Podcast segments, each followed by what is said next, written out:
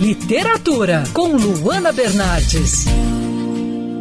Eu dou uma pausa hoje nas dicas natalinas e te faço a seguinte pergunta: se sua conta bancária falasse, o que ela diria a você? Wilton Nascimento lançou recentemente o livro Se Minha Conta Bancária Falasse e hoje nós vamos conversar com ele que está com uma iniciativa bem bacana também com a venda desses livros.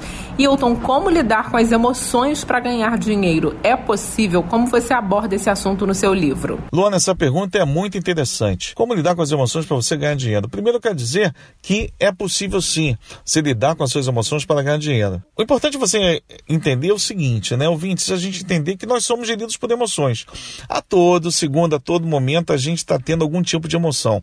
A gente está sentindo algum tipo de emoção. E entender também que a emoção vem se avisar. Né? Ela não avisa, ó, oh, estou chegando. Não, ela vem se avisar, pois geralmente ela vem de experiências que a gente viveu, tanto consciente quanto inconscientemente. Agora, o que você vai fazer com essa emoção só depende de você. Então, a primeira coisa que você pode usar é você saber: eu posso usar querer usar essa emoção, querer sentir essa emoção, ou não, eu quero descartar.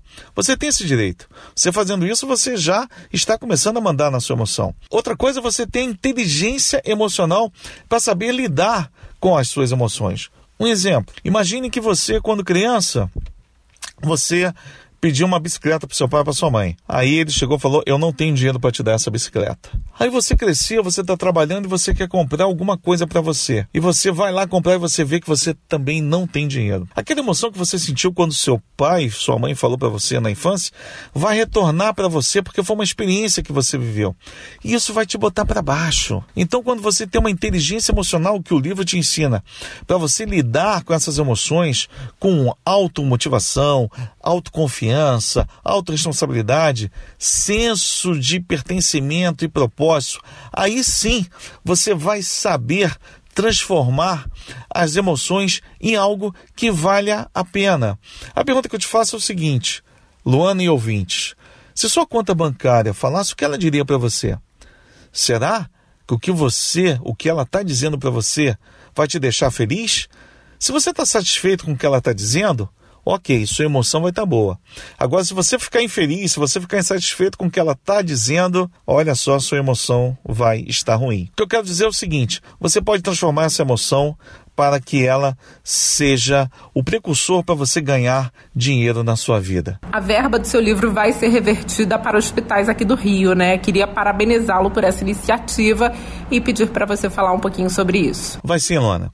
100% do lucro vai para o INCA, para o Hospital Mário Cruyff e pular Maria de Lourdes. Isso é interessante, sabe, Luana, a gente falar um pouquinho porque vou falar um pouco do INCA. A minha irmã ficou internada no INCA. A minha irmã teve câncer e ela teve um tratamento excepcional. Infelizmente, ela perdeu por câncer porque ela faleceu, mas o tratamento que eles deram para ela, o carinho, isso não tem preço, gente. O Hospital Mário Cruyff é a mesma coisa. São profissionais excepcionais que se dedicam, sabe, estão ali para ajudar a causa para tratar as pessoas de câncer. Estive lá visitando e a pessoa, eu vi um depoimento de uma filha agradecendo que estava colocando, conseguiu internar a mãe no hospital. Então isso não tem preço.